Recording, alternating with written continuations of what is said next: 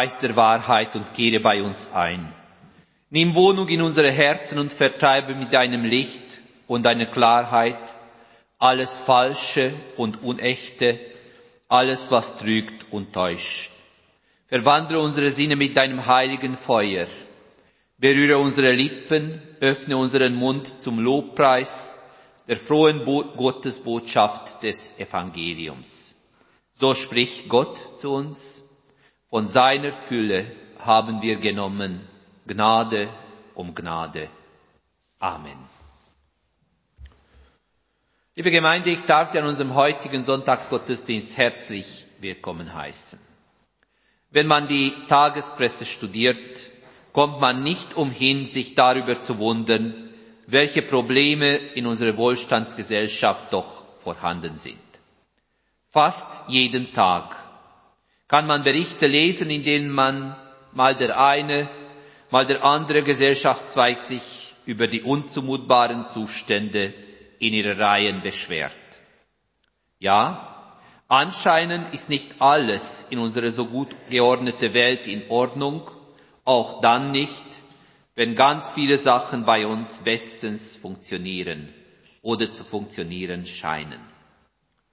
Man liest auch so manches von Experten und selbsternannten Experten, die uns Lösungen auf die dringenden Probleme der Welt vorschlagen und dies sogar oft als die alleingültige, einzig richtige Lösung zu verkaufen wollen. Je länger, je mehr muss ich an einen Spruch denken, den ich mal gehört habe. Damals hieß es, wenn nicht alle, so doch ganz viele Probleme unserer Welt ließen sich durch gesunden Menschenverstand lösen. Das Problem ist nur, dass man dermaßen von dem Problem selber besessen ist, dass der gesunde Menschenverstand keine Chance hat, zu Zuge zu kommen.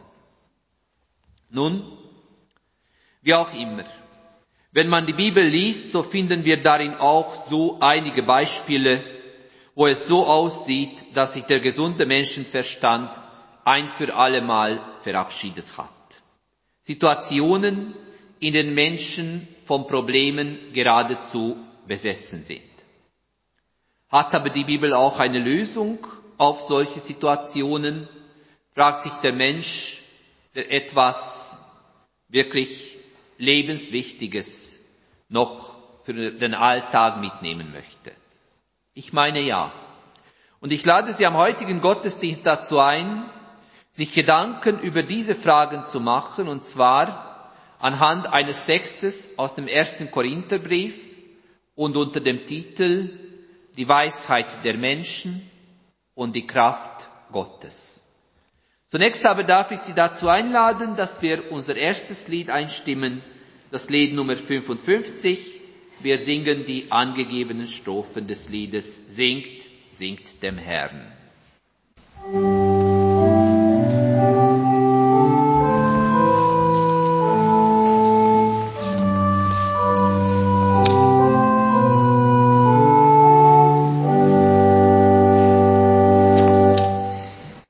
Liebe Gemeinde, am heutigen Sonntag hören wir die Schriftlesung aus dem Buch der Psalmen. Wir hören den 86. Psalm, ausgewählte Verse aus dem Psalm.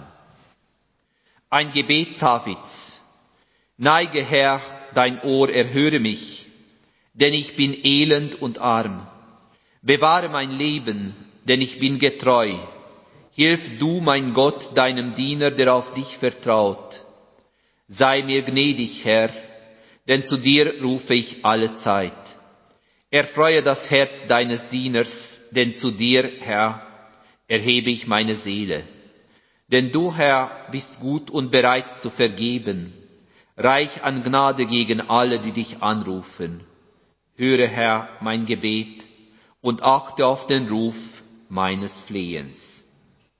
Ich will dich preisen, Herr, mein Gott, von ganzem Herzen und ewig deinen Namen ehren. Du aber, Herr, bist ein barmherziger und gnädiger Gott, langmütig und reich an Güte und Treue. Wende dich zu mir und sei mir gnädig. Gib deinem Diener deine Kraft und hilf dem Sohn deiner Magd.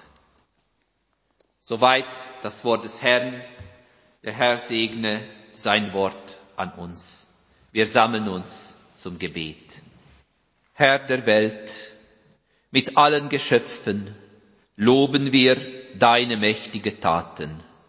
Denn dein Erbarmen kennt keine Grenzen. Deine Gerechtigkeit richtet überall auf der Erde, erniedrigte und bedrückte auf. Auch Tiere, Pflanzen und diese ganze Welt steht unter deinem Schutz und preisen dich für deine Güte. Gott, lehre uns, die Vielstimmigkeit deines Lobs zu achten. Erfülle uns mit Achtsamkeit für alle, die deinem Namen singen, auch wenn wir ihre Sprache nicht verstehen oder gar nicht begreifen können.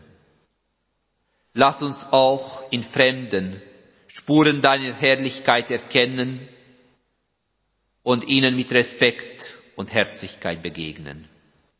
Zeig uns in aller Verschiedenheit das Verbindende und verhindere dann das, was uns trennt, was Grund zur Missachtung und Feindseligkeit wird. Jesus Christus, als Freund des Lebens, hast du uns Licht in der Dunkelheit unseres Lebens gebracht und dafür danken wir dir. Gottes guter Geist, wir brauchen deine Inspiration, damit wir unseren Alltag so gestalten, dass es dir zur Ehre reicht. Hilf uns dabei nicht aufzugeben, sondern immer wieder uns daran festzuhalten, dass du uns nahe bist und du uns hilfst. Heiliger, dreieiniger Gott, Vater, Sohn, Heiliger Geist, erhöre unser Gebet und segne jetzt unseren Gottesdienst. Amen. Ich lade Sie dazu ein, das Lied 213 einzustimmen. Wir singen das Lied 213, Ich stehe vor dir.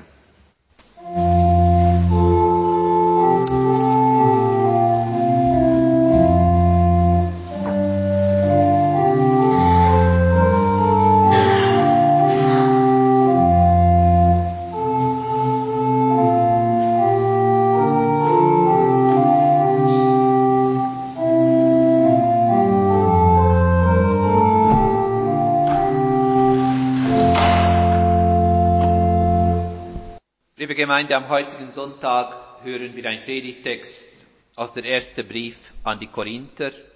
Aus dem zweiten Kapitel des Briefes hören wir die ersten fünf Verse. Liebe Brüder und Schwestern, auch ich bin, als ich zu euch kam, nicht mit großartigen Worten und abgründiger Weisheit dahergekommen, euch das Geheimnis Gottes zu verkündigen. Denn ich hatte beschlossen, bei euch nichts anderes zu wissen, außer das eine, Jesus Christus, und zwar den Gekreuzigten. Auch kam ich in Schwachheit und mit Furcht und Zittern zu euch, und meine Rede und meine Verkündigung baute nicht auf kluge Überredungskunst, sondern auf den Erweis des Geistes und der Kraft, damit euer Glaube nicht in der Weisheit der Menschen, sondern in der Kraft Gottes gründe. Damit euer Glaube nicht in der Weisheit des Menschen, sondern in der Kraft Gottes gründe. Soweit das Wort des Herrn. Der Herr segne sein Wort an uns.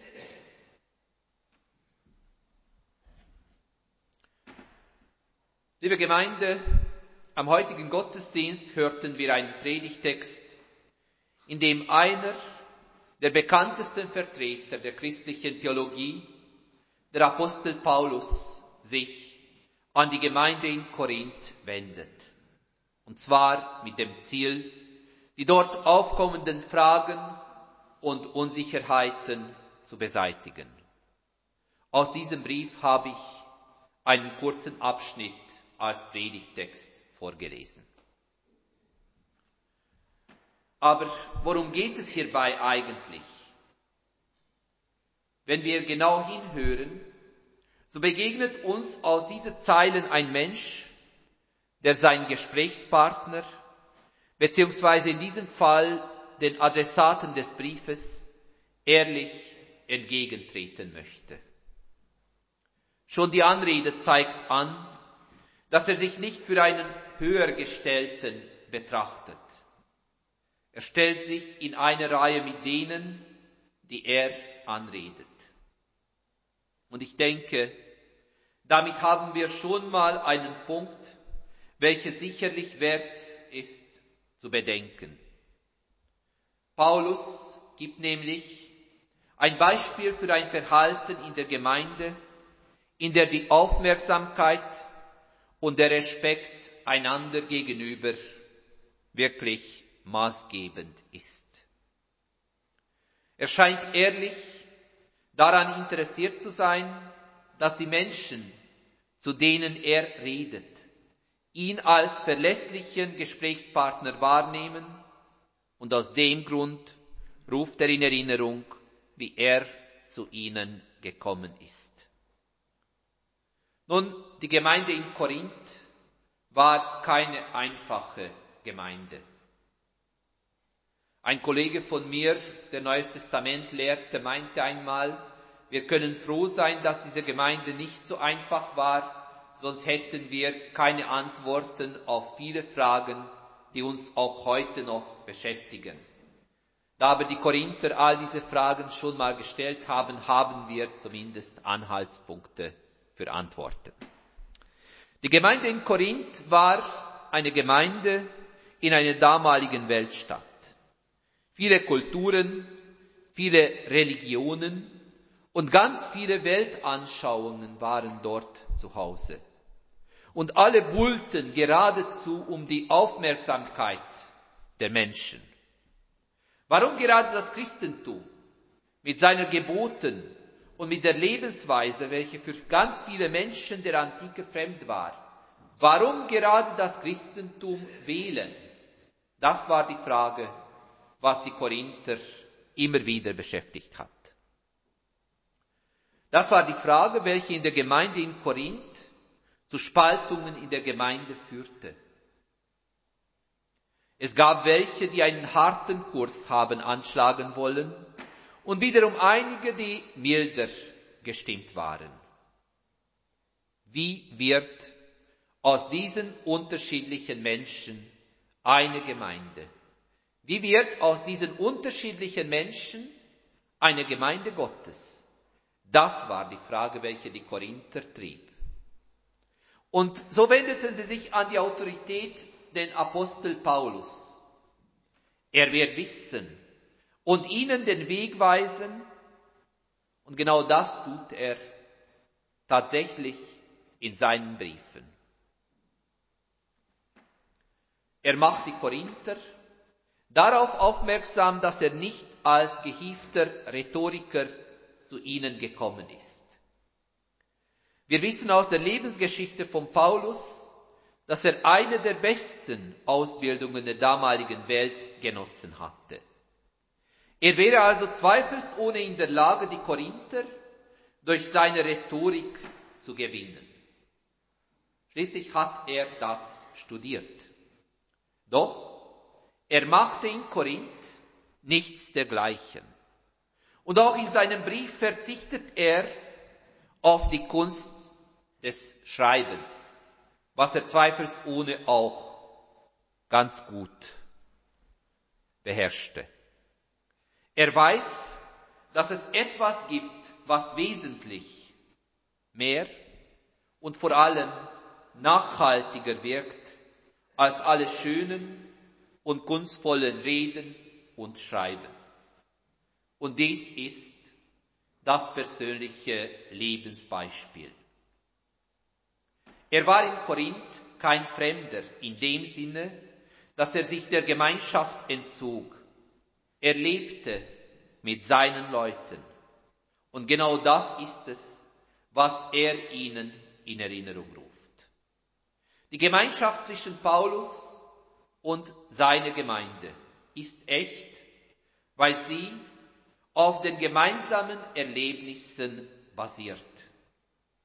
So und nur so kann der Apostel der Gemeinde klar machen, dass er ihnen nur das eine verkündet hat, nämlich das Geheimnis Gottes. Das Geheimnis Gottes nach dem Apostel Paulus ist nichts und niemand anderes als der Jesus Christus, der Sohn Gottes, der gekreuzigte. Mit anderen Worten, man kann die Botschaft des Apostels so zusammenfassen, dass er von den Manifestationen der Liebe Gottes geredet hat. Diese Liebe Gottes zeigte sich darin, dass der Sohn Gottes gekreuzigt wurde. Die Liebe Gottes zeigt nämlich Gottes Solidarität mit den Menschen, seine Bereitschaft, in die tiefsten Tiefen der menschlichen Seele hinabzusteigen, und zwar aus dem Grund, damit die Menschen die Ernsthaftigkeit der Liebe Gottes erkennen. Der Grund, auf dem der Apostel steht und auf dem die Gemeinde auch stehen sollte, ist dieses Geheimnis Gottes. Dass Gott die Welt so sehr geliebt hatte, dass er seinen eingeborenen Sohn dafür gab. Und dies gibt dann allem anderen, was aus diesem Grund im Leben des Menschen aufgebaut ist, eine Stabilität und Sicherheit. Das, was der Mensch auf diesem Grund der Liebe Gottes aufbaut, ist sehr unterschiedlich. Wir sind Persönlichkeiten mit eigenen Lebensgeschichten und Erfahrungen. Und aus dem Grund bauen wir wirklich ganz verschieden auf dieses uns geschenkte Grund der Liebe Gottes. Paulus kennt die Herausforderung sehr genau. Und er weiß auch sehr genau, was es heißt, die unterschiedlichen Ansichten miteinander in Einklang zu bringen. Er weiß aber auch davon, dass dies allein aufgrund der Liebe Gottes möglich ist. Nötig dazu ist allerdings eine ehrliche Grundhaltung Gott und dem Mitmenschen gegenüber. Ich finde es bemerkenswert, wie ehrlich Paulus auch an dieser Stelle ist, wenn er seine Gemeinde davon ins Bild setzt, dass er mit Furcht und Zittern und mit aller Schwäche zu ihnen kam. Diese Einstellung war in der damaligen Welt nicht bekannt. Und auch heute wird der Mensch, der die eigene Schwachheit aufdeckt, dafür nicht besonders belohnt. Höchstens und im besten Fall milde belächelt. Vielmehr war es damals und ist auch heute noch die Devise, wer es zu etwas bringen will, darf keine Schwäche zeigen, darf sich keine Blöße geben. Der Mensch, sprich wir alle, sind auf Erfolg trainiert. Und das war auch in der Antike so. Zugegeben, dass man Angst hat, dass man Schwächen hat, ist und war keine Tugend. Es gehört aber zur Ehrlichkeit eines Christenmenschen dazu. Christinnen und Christen dürfen an Paulus Beispiel sich orientieren, darin, dass sie ehrlich leben dürfen. Wir sind alle so konditioniert, dass wir immer eine Maske von erfolgreichen Menschen vor unserem Leben hinhalten. Wir zeigen der Welt, wie erfolgreich wir eigentlich sind. Was dann hinter dieser Maske steckt, geht niemanden etwas an. Und es interessiert meistens auch keinen. Das Beispiel von Paulus zeigt uns einen anderen Weg. Im Vertrauen auf Gottes Kraft dürfen wir unsere Schwächen, Fehler etc. etc. Aber auch unsere Angst vor Gott bringen. Dort hat all das Platz. Wer wir sind, wie wir uns im Moment fühlen, alles. Vor Gottes Angesicht hat alles Platz, was mein Leben ausmacht. Auch meine Schwächen, auch meine Ängste, ja, auch meine Unsicherheiten. Auf der Basis der Liebe Gottes und im Hinblick auf sein offenbartes Geheimnis in Jesus Christus dürfen wir sein und dürfen wir leben, so wie wir sind. Paulus zeigt aber in seinem Brief auch einen anderen Aspekt des Evangeliums auf, damit das Geheimnis Gottes im Leben der Menschen wirksam wird, muss dieses gelebt werden. Der Mensch muss bereit sein, sich auf diese Basis zu stellen. Allerdings ist dies wie immer in Bezug auf Gott kein Zwang. Für den Menschen ist vielmehr ein Angebot, was Gott uns unterbreitet. Ein Angebot, den wir ernst zu nehmen haben. Und aus diesem Grund ist es wichtig, auf die Gegenüberstellung von der Weisheit des Menschen und Gottes Kraft in unserem Predigtext zu achten. Wenn nämlich der Mensch in eine besondere oder schwierige Situation kommt, so greifen wir meistens auf die eigene Weisheit zurück auf die Weisheit, die in unsere Erfahrungen und alles andere gründet, was wir sind und wer wir sind. Unter Umständen suchen wir Rat bei Menschen, die uns nahestehen, oder bei solchen, deren Lebenseinstellung und Weisheit uns beeindruckt. Denn so sind wir Menschen nun geschaffen. So funktionieren wir. Was aber, wenn der Mensch wie die Leute in Korinth vor eine völlig neue Situation gestellt wird. Was geschieht in einer Situation, in der der Mensch keinerlei Beispiele oder Referenzen hat, wie man sich am besten verhalten soll? Die Gemeinde und die Menschen in Korinth befanden sich in solch einer Lage. Und dies hat sie zunächst verunsichert. Denn Situationen, in denen wir es mit uns unbekannten, bedrohlichen oder gar potenziell gefährlichen Lebenslagen zu tun bekommen, lösen in uns vor allem Unsicherheiten aus. Und die Unsicherheiten nagen, nagen an unserem Leben, nagen an die festen Grundlagen des Lebens. In den letzten Jahren haben wir alle gemeinsam die Erfahrung machen müssen, dass das Leben plötzlich ungewohnte, bisher unbekannte Wendungen genommen hat. Man muss aber nicht nur an die Weltlage denken. Auch wenn wir unser persönliches Leben betrachten, so können wir feststellen, dass vieles plötzlich fraglich, ja, fragil geworden ist. Und dies macht uns unsicher vielleicht sogar ängstlich. Und dies alles geschieht aus dem Grund, weil der Mensch gewohnt ist, sich auf die eigene Weisheit zu verlassen.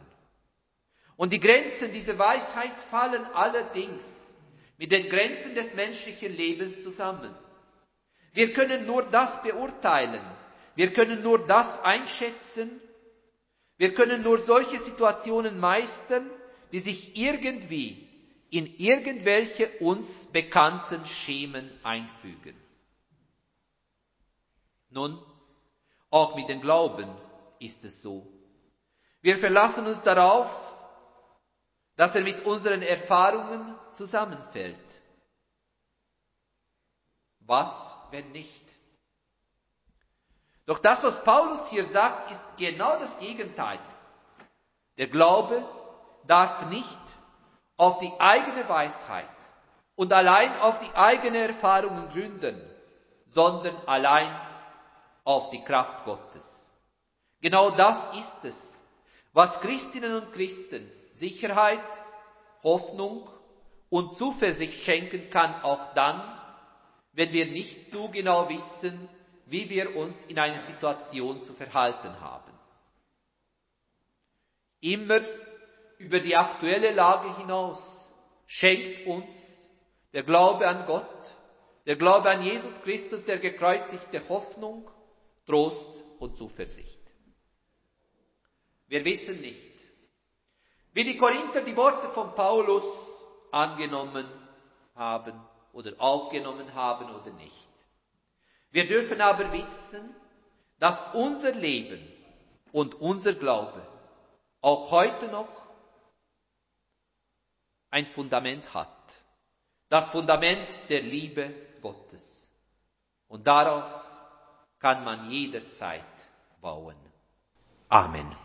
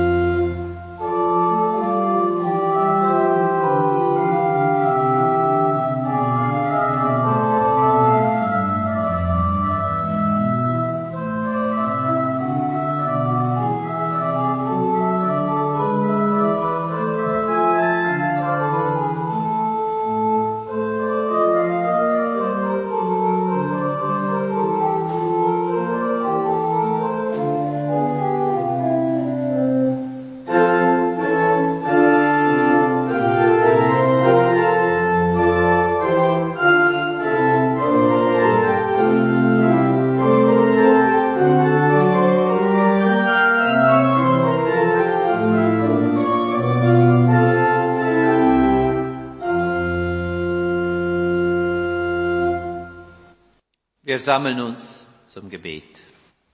Gnädiger Gott, wir danken dir, dass wir im Glauben an dich mit so vielen Menschen aus allen Teilen der Erde zusammengehören. Wir bitten dich, lass die Unterschiede in Herkunft, Alter, Kultur und Frömmigkeit uns nicht gegeneinander aufbringen. Lass uns dein Angebot annehmen und auf der Basis deiner Liebe unser Leben aufbauen. Lass uns zugeben, dass wir nicht alles können, dass wir nicht Alleinbesitzer der Wahrheit sind. Lass uns zugeben, dass wir nicht alles schaffen, dass wir Schwächen und Unsicherheiten haben. Und ja, wir bitten dich, lass zu, dass wir Hilfe von dir und von unseren Mitmenschen annehmen, wenn wir dies nötig haben. Verbinde uns in aller Verschiedenheit im Hören auf dein Wort und im Handeln nach deinem Willen. Lass uns gemeinsam Spuren deiner Güte erkennen, mitten in der Zerrissenheit unserer Welt und darauf trauen, dass du Versöhnung schaffst dass du Frieden ausbreitest auf der ganzen Erde, auch dann, wenn wir dies nicht verstehen oder wenn wir nicht wissen, wie das denn genau geschehen soll. Hilf uns, unserer Hoffnung Ausdruck zu geben, alle Feindbilder zu überwinden und neu auf die Menschen zuzugehen, die wir bisher gemieden haben. Gott, hilf, dass wir uns gegenseitig stärken, unseren Glauben beherzt zu bekennen und mach uns bereit, füreinander einzustehen, wenn Zweifel kommen. Deine Barmherzigkeit sei unser Leitstern, wo immer wir in deinem Namen zusammengekommen. Freud des Lebens, Licht aus dem Licht, begleite du uns heute, morgen und alle Zeit. Amen. Ich lade Sie dazu ein, gemeinsam das Lied 663 einzustimmen.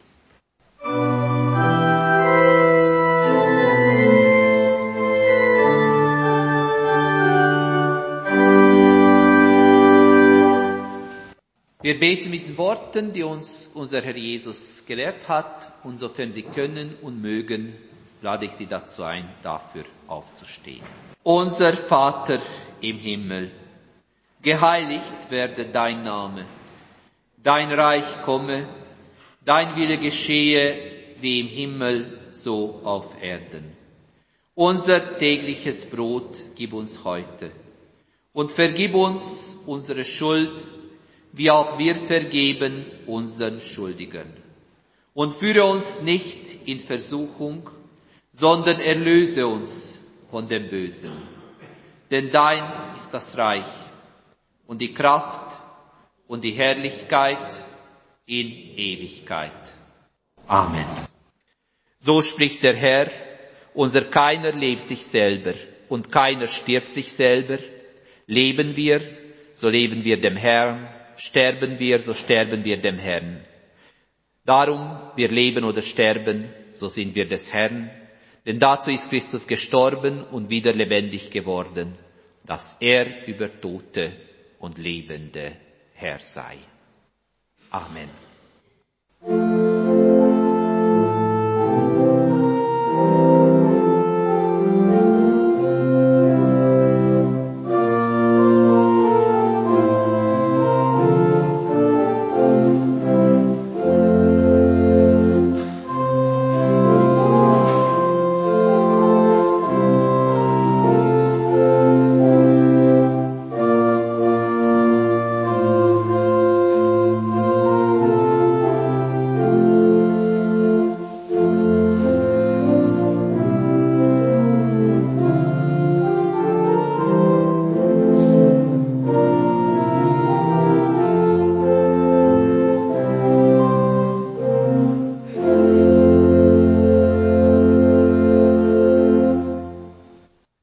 Herzlichen Dank auch für die Sigristin heute, Nicole Frey und an Esther Jocho an der Orgel. Es war schön, wieder mit euch zusammen Gottesdienst zu feiern. Auch wieder so ein letztes Mal mit Nicole. Esther hat noch am Freitagabend Feier einen Dienst, wo wir gemeinsam noch äh, einen Anlass bestreiten werden. Herzlichen Dank. Es war wieder schön, mit euch zusammenzuarbeiten. Die Kollekte des Gottesdienstes geht zugunsten von der Kinderhilfe Emmaus. Sie arbeiten seit 1971 in der Schweiz und sind Teil von einem internationalen Netzwerk und äh, setzen die Ressourcen auch ganz gezielt ein. Ohne Rücksicht auf Ethnie, Herkunft und Glaube fließt die Hilfe unserer überkonfessionellen Organisation den Bedürftigen zu indem wir die Sorgen, Ängste und Hoffnungen dieser Menschen teilen und sie umgekehrt auch an unserem Leben, an unseren Ideen und Visionen teilhaben lassen, werden wir Partner im Kampf für eine gerechtere Welt. Zusammen mit den Bedürftigen und Kranken, den Behinderten und Betagten, den Waisen und Katastrophenopfern, den Kindern, Jugendlichen und Erwachsenen versuchen wir die Voraussetzungen zu schaffen, damit alle Menschen in Würde leben können. Die Tätigkeiten der Kinderhilfe Emmaus umfassen persönliche Kinderpatenschaften, Familienhilfe und Gemeinschaftshilfe. Ich darf Ihnen die Kollekte ganz herzlich empfehlen und wir bedanken uns für Ihre Gaben im Voraus. Unser Schlusslied ist das Lied 343, Komm Herr, segne uns.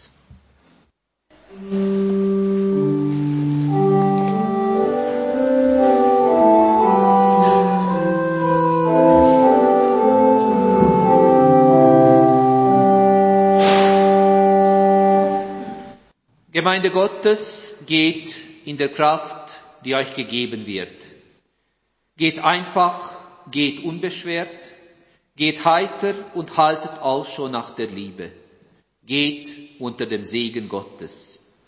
Der Gott des Friedens heilige euch durch und durch und bewahre euren Geist samt Seele und Leib unversehrt, untadelig für die Ankunft unseres Herrn Jesus Christus. Treu ist er, der euch ruft. Er wird es auch tun. Amen.